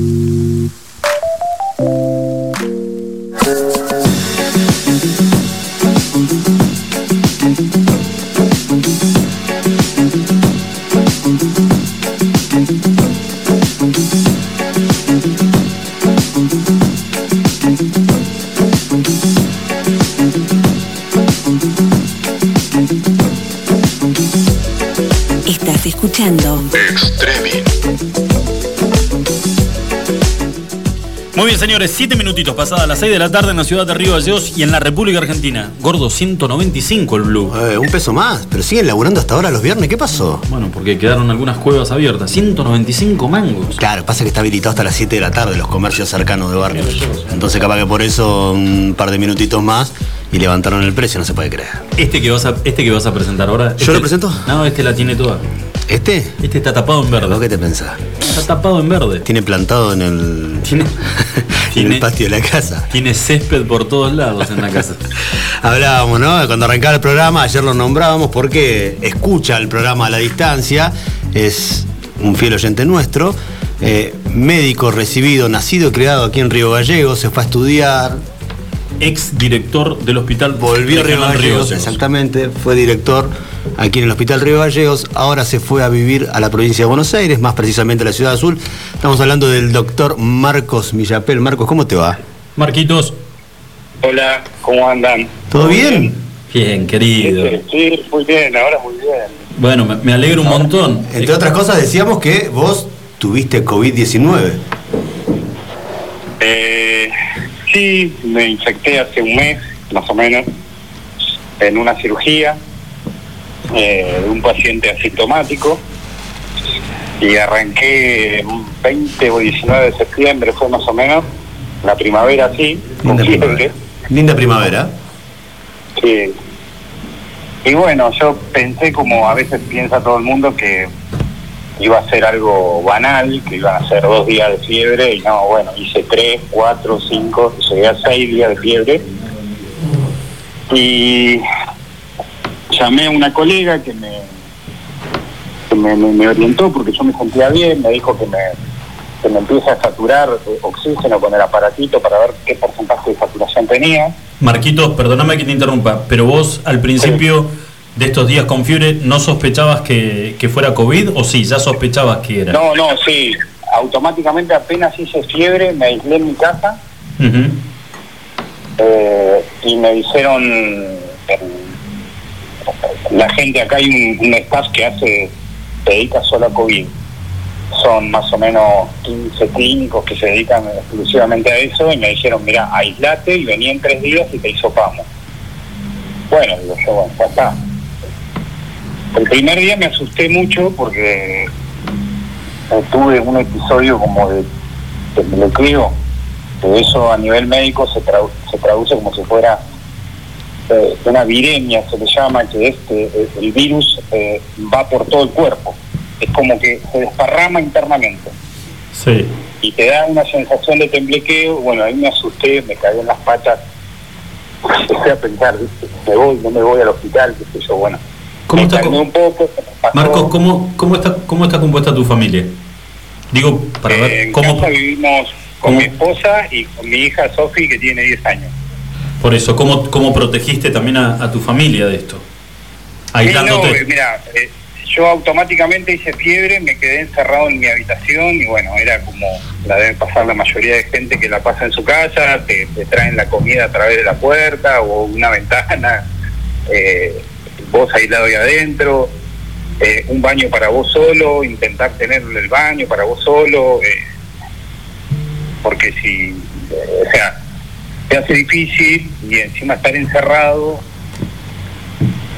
la cabeza te va a mil. Seguro.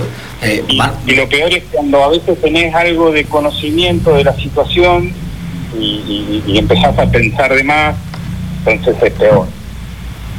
claro. Eh, a mí cuando me, me- me avisaron esto de que yo empecé, viste, me, me- que me, que me sature, yo saturaba 90%, 88%, y estuve sentado una hora con el aparatito eso metiendo bocanada como para ver si subía, y no subía porque no me quería internar. Eh, así que bueno. ¿Vos estuviste internado cuántos días, Marcos? Cinco. Cinco días. A ver, para la gente, para la gente que engancha esta charla, estamos hablando con, con un médico que tuvo el virus y que está contando su experiencia. Eh, ¿qué, qué qué especialización tenés, Marquitos, vos? Yo soy cirujano general y, y además cirugía digestiva. Claro. O sea, digamos, a ver, alguien que eh, de medicina y de cuidado conoce muchísimo. A ver, yo te cuento, eh, de mi grupo de amigos, obviamente estaba, no está más, en un grupo de amigos, porque nosotros, él todo el tiempo queriendo concientizarnos a nosotros, hay que cuidarse, hay que cuidarse, quédese en su casa, este bicho es muy complicado, quédese, y, y todos nosotros como somos un grupo de amigos que hacemos chistes y molestamos, dale, gordo, no pasa nada, si esto... No, no te vas a enfermar, que sí, que no, y cuídense, y va a llegar, y en algún momento va a llegar, y en algún momento va a llegar, y en algún momento llegó primero Carrillo Gallegos y después le llegó a él Y después en le llegó a él. persona. Vos sabés, Marquito, que, a ver, eh, te comparto algo con vos y vos decime si, si tuviste la misma sensación. Hay mucha gente que dice que siente el virus en el cuerpo, que vos sentís que tenés el, el bicho en el cuerpo. Sí, porque tenés una sensación diferente, no es la misma sensación de siempre. Ajá. Y es más, te voy a contar una cosa que me pasó después de irme de internado. Después de irme de internado, cinco días después, eh, porque a mí automáticamente se me fue la fiebre cuando me pasaron plasma, pero después de esos cinco días de irme de, de- de internación, volví a tener esa sensación, no me olvido más, fue un sábado. Estaba sentado acá en casa eh, y sentí la sensación del escalofrío. Me clavé el termómetro 37.4 no, no, no te puedo explicar. Estuve todo el día caliente, enojado, porque dije, ¿qué es esto? Claro. ¿Qué, qué, qué, qué, qué, qué- qué enfermedad es? ¿Qué, ¿Por qué te pasa esto? Bueno, hasta el otro día que me puse a leer y hablé con un par de colegas que encima los colegas me dijeron, quédate tranquilo, que ya pasaste lo peor. Disculpame que lo diga así, las bolas, yo estaba asustado. Y, vuelvo, a Eh, y vuelvo a repetir, estaba asustado, la- la sos, Volví a médico. revivir, volví a revivir todo lo que me pasó esos seis días previos, lo reviví en ese instante. Entonces, yo estaba tomando tres gramos de paracetamol por día durante seis días. Entonces, todo eso, volver a tener fiebre cinco días después. Entonces, ¿qué hice? Dije, no hablo con ningún colega porque, bueno, ustedes me conocen, me caliento, digo, lo voy a mandar al carajo. ¿Cómo me va a decir, quédate tranquilo que ya está? No, Claro. Marco, vos, vos hablabas de hablabas de que eh, te hicieron el tratamiento de, de plasma. ¿Cómo fue con vos el tratamiento de plasma y después el del ibuprofeno inhalado? ¿Cómo, cómo fue la reacción de tu cuerpo Eh, apenas te dieron plasma? tratamiento, yo llegué un sábado a la tarde al hospital. Lo primero que hicieron, que fue lo mejor que me hizo sentir muy bien, fue el corticoides. Eso me, me generó eh, nada, me sentí bien automáticamente y al otro día, al mediodía, ya me estaban pasando plasma. El plasma es cuando uno va a donar, que eso por favor es lo que hay que tener en, en la cabeza, hay que donar, donar y donar, porque eso es lo que más ayuda. Eh, el plasma me levantó a mí, eh, yo me sentía diferente, me sentía bien y automáticamente me cortó la, fiebre, no tuve más fiebre. Yo, yo al, al haber eh, tenido seis días de fiebre, los glóbulos blancos, que son la defensa del organismo, bajan mucho. Y lo normal es hasta 4.500. Yo llegué a tener 2.000. Cuando me pasan el plasma, los glóbulos blancos suben a 5.000. O sea, entro en la normalidad del rango del laboratorio. ¿Y en qué momento, y en qué momento, en qué momento arrancás con el, con el ibuprofeno inhalado? El ibuprofeno me dicen, como yo tuve muy buena respuesta y empecé a saturar bien en el hospital, me tuvieron cuatro días, ya el quinto día yo ya estaba colgado de las paredes porque me sentía bien, empecé a joder para que me manden a mi casa, me mandaron a mi casa. Y me dijeron, bueno, te vas a ir con esto y me, me dieron eh, 25 o 30 ampollas de, de ibuprofeno. Nebulizate con esto. Eh, o sea, lo que hacen los chicos que hacen es, eh, que están encargados de COVID, eh, hay pacientes que se le hacen en el hospital porque no pueden ir a su casa y hay pacientes que para descomprimir se mandan al domicilio. Claro. Bueno, yo empecé con tres ampollas por día. Al principio me daba tos las primeras dos o tres ampollas, pero cuando terminaba, que es más o menos 15, 20 minutos de nebulización, me destapaba por completo. Yo me sentía que el tórax era eh, se abría bien, podía respirar bien Volvías a la normalidad. y me sentía que me entraba bien el aire, porque uno se psicopatea mucho Sí, claro. con todo eso. Eh, Ayer cuando, cu- cuando hablábamos con el doctor Acuña Kunz, vos me mandabas un par de mensajes precisamente por esto de- del ibuprofeno inhalado. Eh, ¿Qué pensás de que haya lugares como la provincia de Santa Cruz, por ejemplo, donde vos trabajaste, donde vos viviste, y que no autoricen este tipo de tratamiento? Y yo creo que, eh, a ver, eh, como médico, eh, yo le tengo que brindar todo al paciente. La asistencia tiene que ser total. Pero, a ver, lo voy a hablar así, con todo el armamento. Sí. Porque si el paciente está mal, vos le tenés que dar todo. Después, no se pudo, no se pudo. Pero yo le tengo que dar todo. No, no, no hay... En eso no hay gris. Eh, Marquitos, a ver, te lo paso, te lo paso a, a un coloquio mucho más este, callejero. Es saber que si llegado el caso perdiste la batalla, la peleaste con todas las armas, incluido el ibuprofeno. Con todo.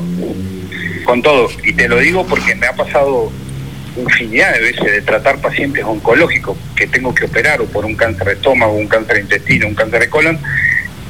Y uno va al lado, como cirujano, va al lado del paciente en todo el tiempo. Esto es diferente, porque estamos en una pandemia y el, el órgano que se afecta es el pulmón. Entonces, ataquemos el pulmón de alguna manera.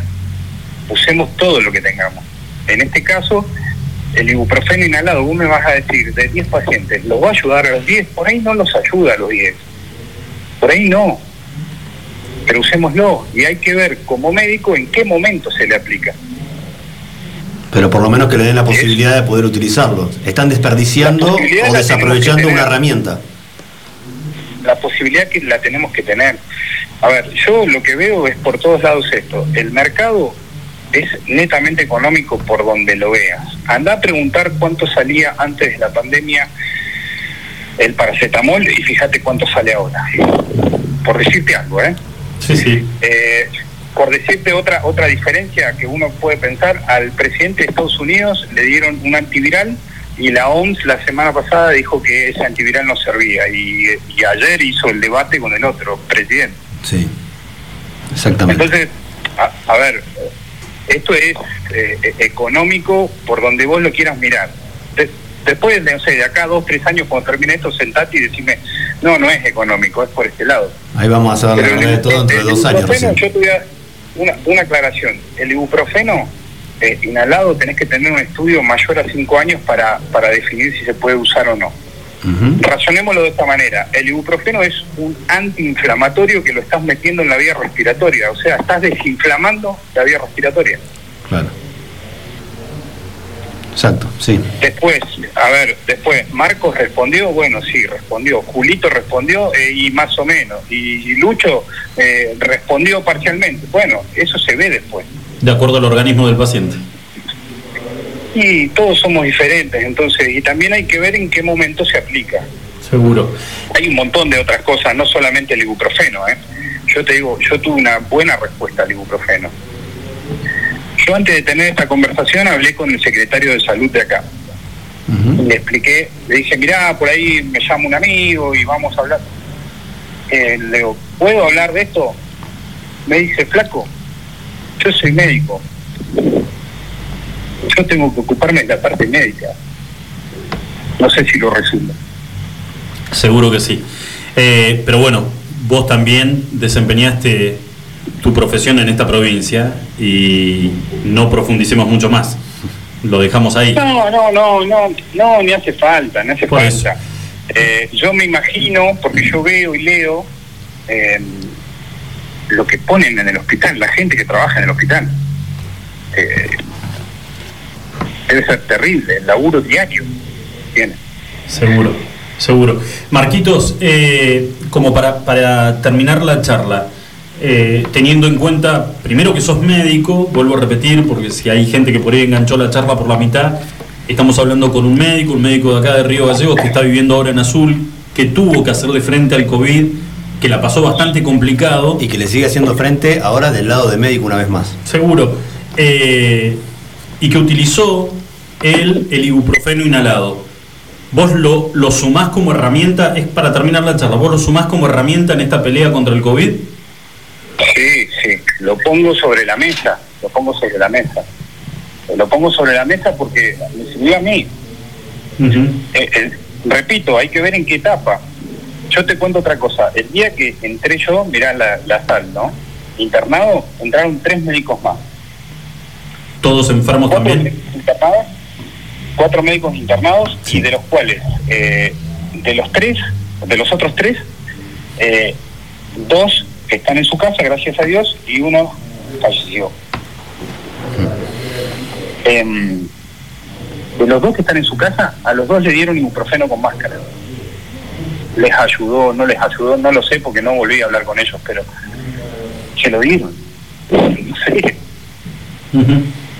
Sí, sí, está bien. Perfecto. Marquitos, eh, agradecimiento enorme por esta charla. Es bueno también como, como amigos, es compañeros de, de rugby. Tuve la posibilidad de jugar con Marquitos. Sigue jugando, Marco. O hace que juega, no sé, no importa. Me está jodiendo. Ah, el lugar, lugar que va juega ahora. Es- es Marco. cap- di- dice que es capitán del equipo de azul. Una mentira que no. No, no, no. Escúchame, no, no, no. escúchame una cosa. Yo tengo que ir, tengo que ir a Buenos Aires y tengo que Por un volverme. tema de edad, Pasas por azul. escúchame, por un tema, por un tema de edad, Sí. por un tema de circunferencia abdominal, Ajá. Perfecto, estás estoy hinchadísimo. parando de pilar derecho. Sí. Pilar. Pilar derecho. Marcos era tres cuartos cuando jugabas conmigo. Se creía medio clown, pero no importa. Ah, no, estás, era, era época de malaria esa. Te has hecho una bola. Che, Mar- escúchame, Mar- te voy a decir algo, Marquitos.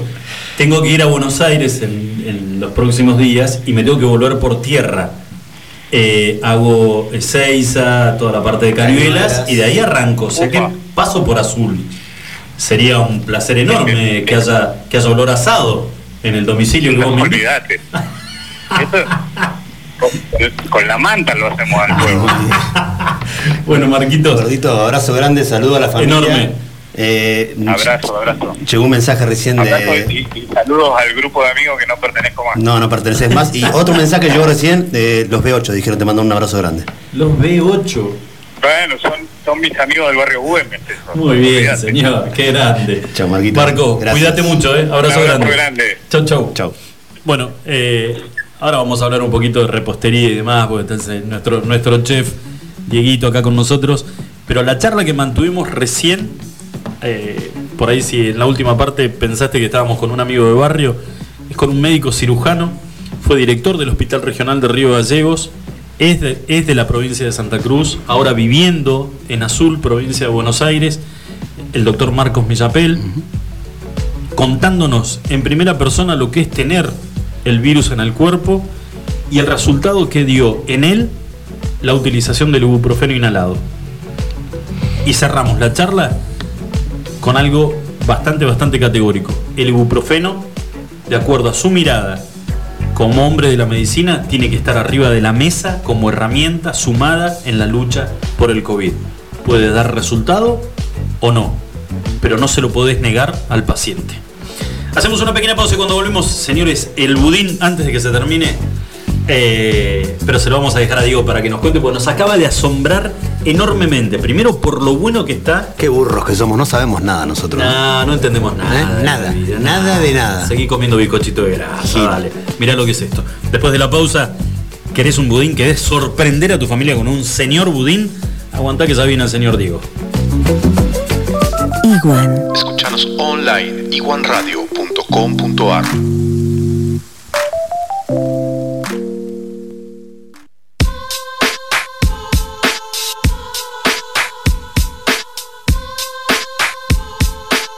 Estás escuchando.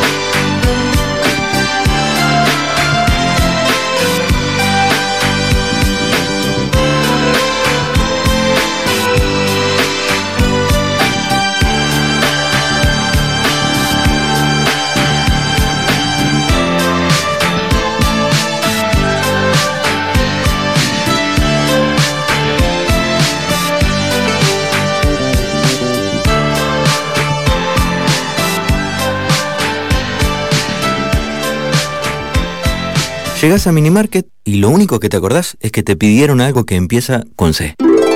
Lleva un vino Cabernet, una Cunnington, carne de calidad, helado Fredo de chocolate, una barrita de cereal Habana. ¿Y una cebolla? ¿Era eso? Espero no equivocarme. Tenemos eso que necesitas y más. Te esperamos en Moyano 158. Seguinos en Facebook e Instagram. Recordá los recomendados del mes en www.minimarket.press. Minimarket, compras rápidas.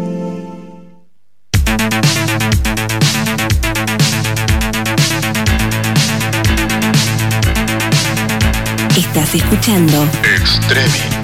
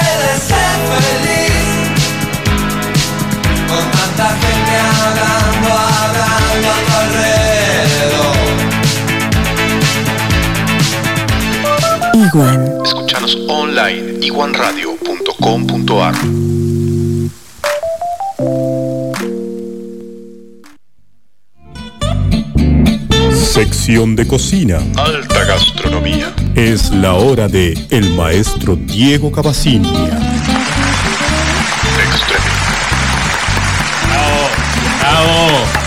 Bravo, la madre, bravo. No, pero además es, es toda una sorpresa lo que tenemos hoy acá dentro, de, adentro del estudio.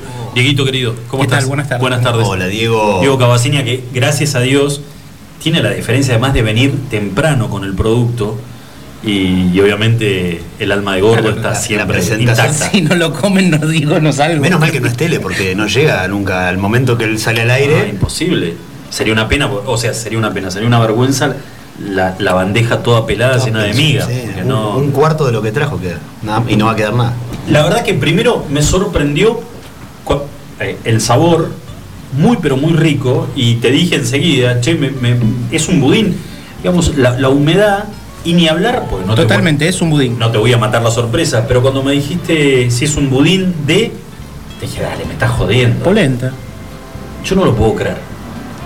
No o sea, no lo puedo creer. Está exquisito, exquisito. Por ahí capaz que alguno piensa que es salado. Es un budín. No, podría ser también si quisieras, pero no, la idea es ir encontrando el uso a la polenta. al ritmo, que, al ritmo venimos, claro, exacto. Sabes que, sabes que sos muy bueno. al ritmo que venimos. Pará, no tenés idea, no tenés idea porque el lunes tenés un- tenemos. Ah, el- yo me río, el- pero- yo me no, río, no, no. El es lunes, el lunes tenemos la polenta al triple. No tiremos.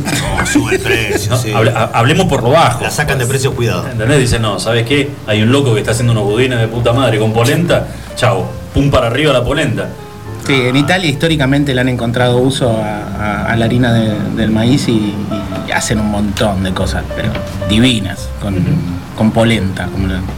la- acá se la trata más despectivo, pero la verdad es que es un alimento bastante. Sí, muy- a mí me encanta. Yo, a mí Sí, es mis amigos se noble, me ríen porque yo bastante tengo en casa polenta y yo. De hecho, con, la- con las nuevas modas del no consumo de harinas, este, es- lo mejor que te puede pasar es aprender a hacer este, este budín de, de polenta. Ahora, mira, antes de que empecemos a, a desglosar, o que en realidad empecemos, no, que empieces a desglosar cómo, cómo se hace este budín de polenta, que además tiene un almíbar de limón. Sí, le puse un almíbar de limón arriba para que. Ah, hablas como si supiera. No, porque lo escucha él, pero le estoy tirando al centro. y- no, lo único que me preocupa es que no se ahogue mi hija con, con un pedazo Pero, de budín. Que diga. Está lindo corazón, ¿no? ¿Está rico?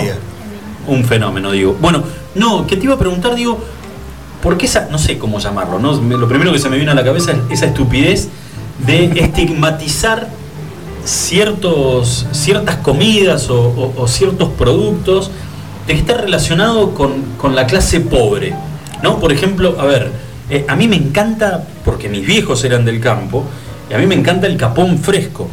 El capón fresco para mí, eh, a la plancha, o- tiene un gusto que es, im- es impagable, es muy pero muy rico. Sin embargo, hablar de que consumís capones, viste como mirar de, hoy habría, que- habría que juntar unos mangos para entre, tirarle. entre cocineros es, por lo menos acá en Argentina, este es tema viejo ya porque se estigmatizan alimentos o en lugar de, de buscar sumar, de buscar armar una cultura gastronómica que nos represente, que nos identifique con productos que acá en Argentina hay, hay de todo. Tenés para hacer dulce, escupís una, un hueso y nace una vaca y estigmatizamos comidas en lugar de revalorizarlas, en lugar de darle, sí, darles el lugar que merecen, porque si te pones a trabajar un poquito con los productos, van saliendo cosas, tenés herencias de- por, por, por migraciones ya de, hace años, pero eh, los italianos trajeron una cocina pero aprovechando todo, todo. A este budín llegaste jugando con los alimentos No, o esto, tenías es, esto una es una receta, esto es una receta que es bastante conocida, los pasteleros la, la van a conocer todos. Los pasteleros, son, son 15 ustedes, digo, los pasteleros. Sí, sí, no, yo no soy pastelero, la- la- tampoco. la me ciudadanía puedo- me puedo- común. A mí me la, me, me la hizo descubrir un, un gerente en un hotel que tuve, que le gustaba mucho, mucho, el tipo era irlandés y le gustaba muchísimo Ya me cae simpático. la- las recetas de, de la BBC y demás. Es un budín que, que lo popularizó en su momento, lo popularizó, bien entendido, ¿no? Lo, lo volvió a poner en vidriera en su momento Jamie Oliver y como se lo miraba y estaba en la tele y demás. Bueno, lo trajo para que lo sumemos a las mesas dulces, a los desayunos y demás. Lo probé, me encantó. Y nada, me quedó grabado porque además es súper simple, es facilísimo. Diego, la polenta en, en otras partes del mundo, de- digamos, ¿se consume como la consumimos nosotros o, o viene para...? Y los italianos hacen polenta hace años, añares, desde que se descubrió. América y empezaron a llevar este, los productos propios de acá, este, empezaron a trabajar. Eh, de hecho, bueno, la, la polenta en Italia, ahora tenemos la, la polenta automática esa que, que la- se hace en un minuto revolviendo, pero yo he escuchado, instantánea. he escuchado anécdotas de, de gente para la que he trabajado que lo ponían de chiquitito a revolver arriba del fuego, el caldero, una hora y media, cocinando la, harina de maíz. Eh, ah, es cuestión de, de aprovechar los productos que, que tenés. También muchas veces hay, hay temporadas de las cosas, no, no precisamente solo de- del maíz, ¿no? Pero tenés temporada y en el momento en el que lo tenés de temporada fresco y, y intentás aprovecharlo al máximo. Es el, el periodo del año en el que más lo consumís. Llámese batata o quinotos como hicimos la otra vez Claro. en almíbar para guardar y poder tener el resto del año cuando no están en temporada. La producción. Exacto. Y, comer estacional. ¿Cómo arrancas con, con la receta de este Es- budín de polenta? Es muy fácil, así que es un bowl y en ese bowl todo junto vamos a poner. Primero, ¿Bol transparente o tiene que ser.? puede ser de vidrio si quieres. Puede ser tan valija. Son preguntas. Es una pregunta que vos no te animás a hacer y seguro lo hubieras hecho. Son esas preguntas que viste cuando hay una maestra en el curso y está explicando algo que es recontra básico y salta siempre el mismo pelotudo al fondo y decir, dale, ¿por qué? Pero dejala que cuente. Este es sencillo. Ponele transparente. Bowl transparente, batidor de mano, preferentemente de varilla de acero. Bien. Eh, y vamos a poner dentro del bowl tres huevos. Esto para un molde de budín clásico, normal, como el que todos conocemos. Una budinera. O deberíamos tener en casa. Una budinera. Eh, tres huevos, yo le puse ralladura de limón, pensando que un limón nada más. Ralladura de un limón. A esos tres huevos 100 gramos de azúcar. Y después ya viene la parte de, de la, la harina de maíz, o sea, polenta, que, lo que le- la cantidad que puse fueron 150 gramos. Y aprovechando que tenía maní, que me había quedado maní de la vez que hicimos el turrón de maní, entonces lo pro- una bomba también. Lo, lo procesé y hice una especie de harina de, de maní. Todo se aprovecha. Y le puse 100 gramos de esa harina de maní a mezclar. Dije el azúcar, dije los huevos, ralladura de limón, polenta, harina de maní y una, son 100, 100 centímetros cúbicos de un aceite neutro que tenés que utilizar. Ajá. De- hay diferentes recetas en internet. Si buscas este, pastel de polenta o torta de polenta, vas a encontrar un montón de recetas. Esta, la particularidad de esta que al no usar este, ni trigo ni avena, ni cebada ni centeno en- al prepararla, eh, es intact, es apta para que la coman los celíacos. Mirá.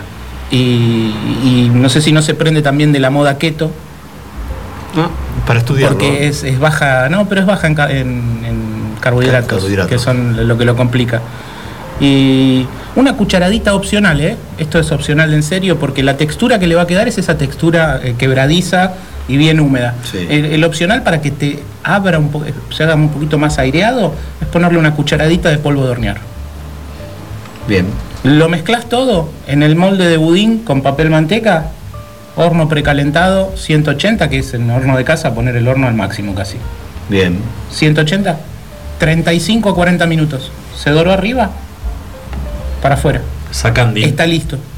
Y lo que haces no se después. clava el cuchillín a ver si está en el medio. Sí, le podés clavar el cuchillín, pero lo vas a encontrar con una cierta humedad. O sea, esos 40 minutitos están bien. Queda doradito arriba, como se lo ve acá en la, en la foto que tenemos adelante. Una foto, sí. Este, Y preparé un almíbar. Aproveché el limón que, al que le había rayado la, la cáscara. Lo exprimí, puse 100 de agua, 120 de azúcar, rompió hervor. Cuando lo ves que tiene sostenido el burbujeo arriba, como si fuese una especie de espuma, lo saqué y al tiempo que sale del horno en caliente, unos agujeritos con un palito de broché y le volqué el almíbar arriba para que también lo absorba. Y eso es todo, no tiene muchísima magia más. Lo hice con una facilidad como si fuera tan sencillo de hacerlo, ¿no? Yo me mareé cuando me dijo lo del batidor de acero. Vos sabés que a este, vos qué decís, hija, ¿nos animamos a hacerlo? ¿Cómo? La budinera, no tenemos. No tenemos budinera. Hay que pasar a buscar una budinera. Sí, sí, sí hay una. Quedó de una. Es indistinta la forma que le des. Está guardada. Quedó de una, de una que se fue. Gestión anterior. Se olvidó, se olvidó, una gestión anterior. Ahí te muestro, hay Bueno, una. no tenemos. Bueno, no, tenemos una budinera. Está bueno porque el procedimiento no requiere una batidora, no requiere, a veces se simplifica, me dijeron, simplifica que está llevando glutamato, mono, no sé qué. Ah. Bueno, eh, budín de polenta. El budín, la receta con, con todo el detalle de, de- de cómo se debe hacer, va a estar subido obviamente Lo a las subo y lo redes. comparto a las redes. sí. A las redes sociales y además este está. Y Adriel lo va a subir a las redes de Extreming, Extreming, Extreming-Oc en Instagram y Extreming en Facebook también. Vos sabés que hay, hay algo espiritual que hoy lo está. Tiene un día particular. Lo está quejando. Está, está todo despeinado, está desprolijo. Sí. No es el Buda de, de todos los días. Está fuera de, fuera de foco, está fuera de eje. Eh, lo que sí me parece, hay un montón de gente que está pidiendo nuevamente el, el si puede venir el viernes que viene con el turrón de maní. Ah, mira. Están, llegaron pedidos. Yo, me- yo comí. ¿De Yo quién es el magazito? Yo Del comí. montón de gente. Eh, con la excusa que está, que está por llegar Papá Noel otra vez. Viene, yo enganché un pedacito chiquitito y el resto voló. Lo detonaron. No quiero ir en contra de Ludmila, pero Ludmila se llevó mi porción también. Sí.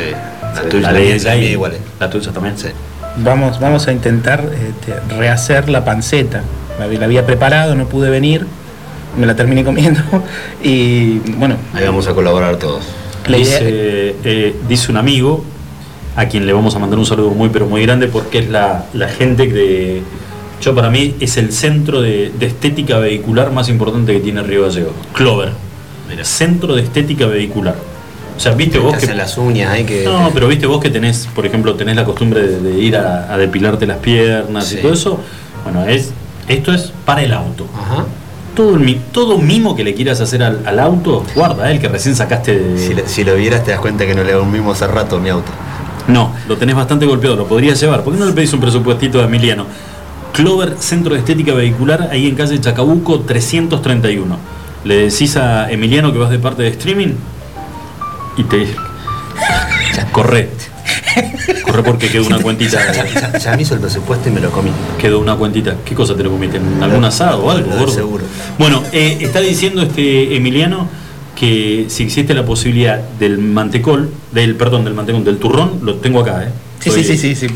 Este, y si lo traes el viernes que viene, Un amigo, Emiliano. si venís el viernes que viene, cuando te vas de la radio, que justo bajés por Chacabuco, que- es al costado, a la Estás- vuelta de tu casa, ¿no estás- dijo? A la vuelta de tu claro, casa. Sí, me está diciendo, a la vuelta de casa. Igual este, ahí lleva dos, no sé cuántos son ahora, hay dos o tres en, en el centro, en Clover. No, ya son como cuatro.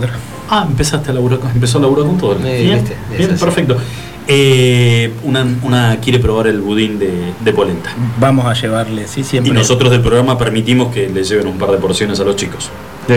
Dieguito, como todos los viernes, millón de gracias por haber venido. Gracias a usted. El viernes que viene seguimos más por los 101 usos de la polenta. Muy Perfecto, vamos todavía. La receta de este budín de polenta imperdible en las redes sociales del señor Diego Caballina y obviamente en streaming, que es el- las redes sociales de tanto en Instagram como en, en Facebook del programa de la radio. ¿De qué te reís, gordo? ¿Digo qué? Sí, arrastra el SH, le, cambia la H de lugar. Cabacinia. Cabacinia. Sí. ¿Y yo Ahí qué está. dije? Gallina. ¿Y cómo es? Ah, pues. Cabacinia. Cabacinia. ¿Y yo qué dije? ¿Y cómo era? Señores, 45 minutitos pasadas las 6 de la tarde. Un saludo grande de vuelta a los chicos de Clover, Centro de Estética Vehicular, ahí en calle Chacabuco 331. Todo en pesos. Qué buen chiste, boludo. Está buenísimo, loco. Pausa, ya volvemos.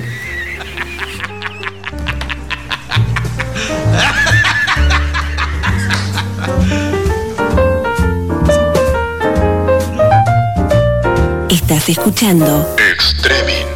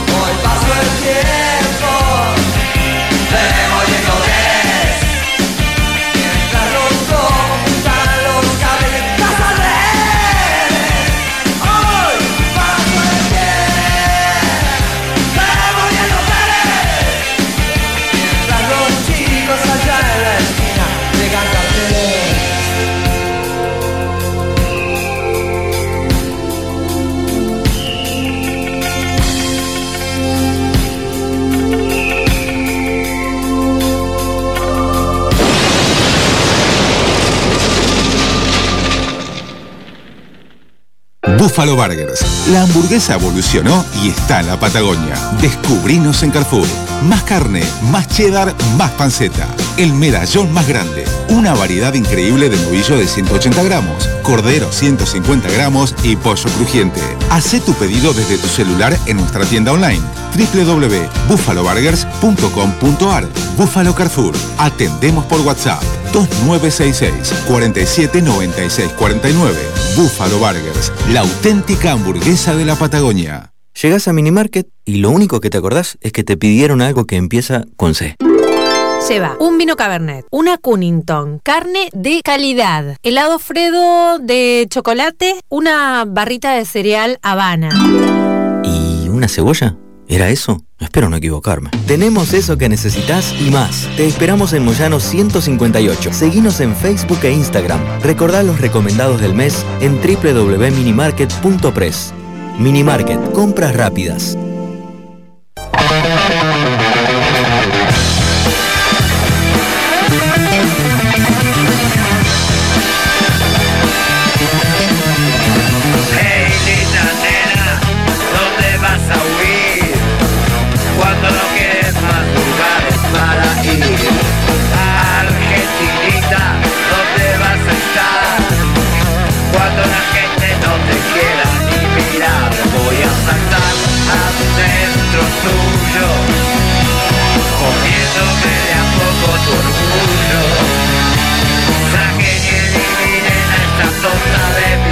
Mi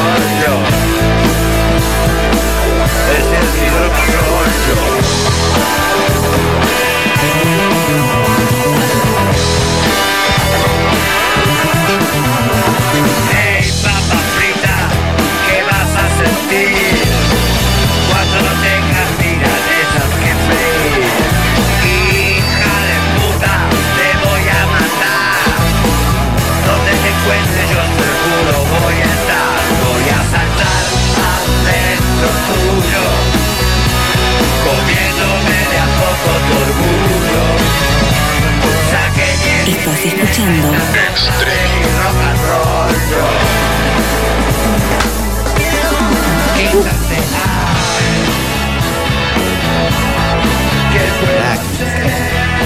Nada que ver con Charlie esto, ¿no? Haciendo Miquiago. Por eso. Bueno, pero por ahí este. ¿Habrán compartido alguna vez una. Te iba a decir. Una, alguna. te iba a decir, una tertulia. Alguna, alguna matiné? ¿Una tertulia? Claro.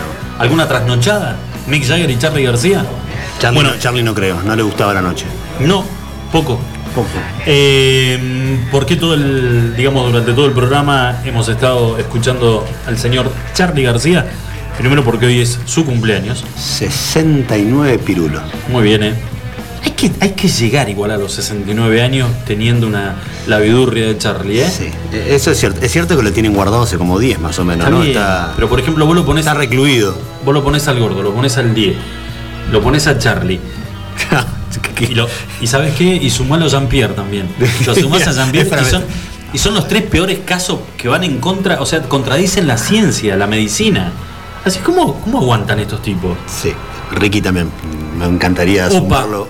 cuarto. ¿No? Uy, qué lindo equipo, ¿eh? qué lindo colectivo se va armando, ¿eh? Es, es otro que sobrevive a todo esto. Vamos de nuevo. ¿Maneja el Diego el, el Bondi? ¿Lo ponemos al, al Diego? Eh, De coordinador del viaje, Charlie García. Charlie coordina. Primer asiento, el señor Jean-Pierre. Sí. Que no tiene ni idea, ¿eh? Él pone música. Van a ser 2.000 kilómetros de viaje y él ni va a saber que, en qué momento se subió, No. ni qué está haciendo arriba del colectivo. por qué está ahí. No, No, claro. nada, que es lo más importante. Ricky a cargo de... Tiene todos los contactos, Ricky. No, no, y otra Sabe. cosa. Ricky, calculo yo el servicio del catering. El catering, sí. No, el catering. obvio. El frío lo maneja él. Obvio. Eh, no lo dejes Tem- al gringo Maron la afuera, de, no, el gringuito. Maron afuera del colectivo no puede estar. El gringo, obviamente, se va a encargar de cobrarle el pasaje a cada uno de los. El gringo hizo las cuentas, hizo las divisiones Todo. de cómo va por Todo. persona, Tenés cuánto, razón. con- cuánto consumieron además, ¿no? Tremendo. De bebida estamos hablando. Sí, obvio. ¿Cuánto tiene que poner cada uno? ¿Cuánto hay que poner cada uno? Sí. No nos olvidemos. Y cuántos litros de consumo de bebidas alcohólicas por kilómetro recorrido de ese colectivo. ¿Y cuánto se va a consumir de viernes, sábado y domingo? Mm. Hacen un prorrateo, si el viernes consumieron tanto, sábado tanto, domingo. Sí. No, que no se enoje el gringo que ahora voy a ir al minimarket a. Te lo meto en el fondo, en el fondo, medio escondido, ¿eh? como Alf. ¿Viste que cuando viene gente Alf lo esconden? Sí. Ferfio. ponelo, ponelo al gordo también, ¿eh? Con barbijo, ¿eh? Ahí me- siempre. Con barbijo. Siempre con barbijo. Con barbijo. Creo que hasta come con barbijo. Las veces que lo veo siempre con barbijo, no sé. Yo me doy cuenta porque no puede. Sé que no quiere más ya. No puede frenar la pata derecha. Eh, No patalea más ya. está el tap. ¿Eh? Ya no patalea más. Ah, no me fijé. No, no, no patalea. No patalea más. Estás atento a otra cosa vos, no. No, pero bueno. no, ya no, pate- no patalea más, no está muy bien. Ponémelo a Ferfio allá atrás en el fondo. A Fer.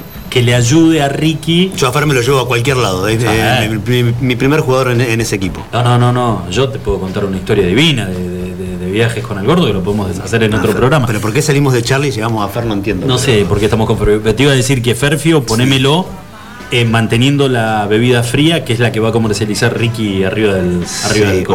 Oh, no, también con el fueguito. Muy buena la parrilla. Ah, metele una parrilla atrás en la parte del colectivo. No, hay que hacer algo, hay que hacer algo de eso. ese, cole- ese colectivo no pasa Hueraike. No llega, no lo dejan pasar. No pasa Hueraike. Todos en cana. Todos.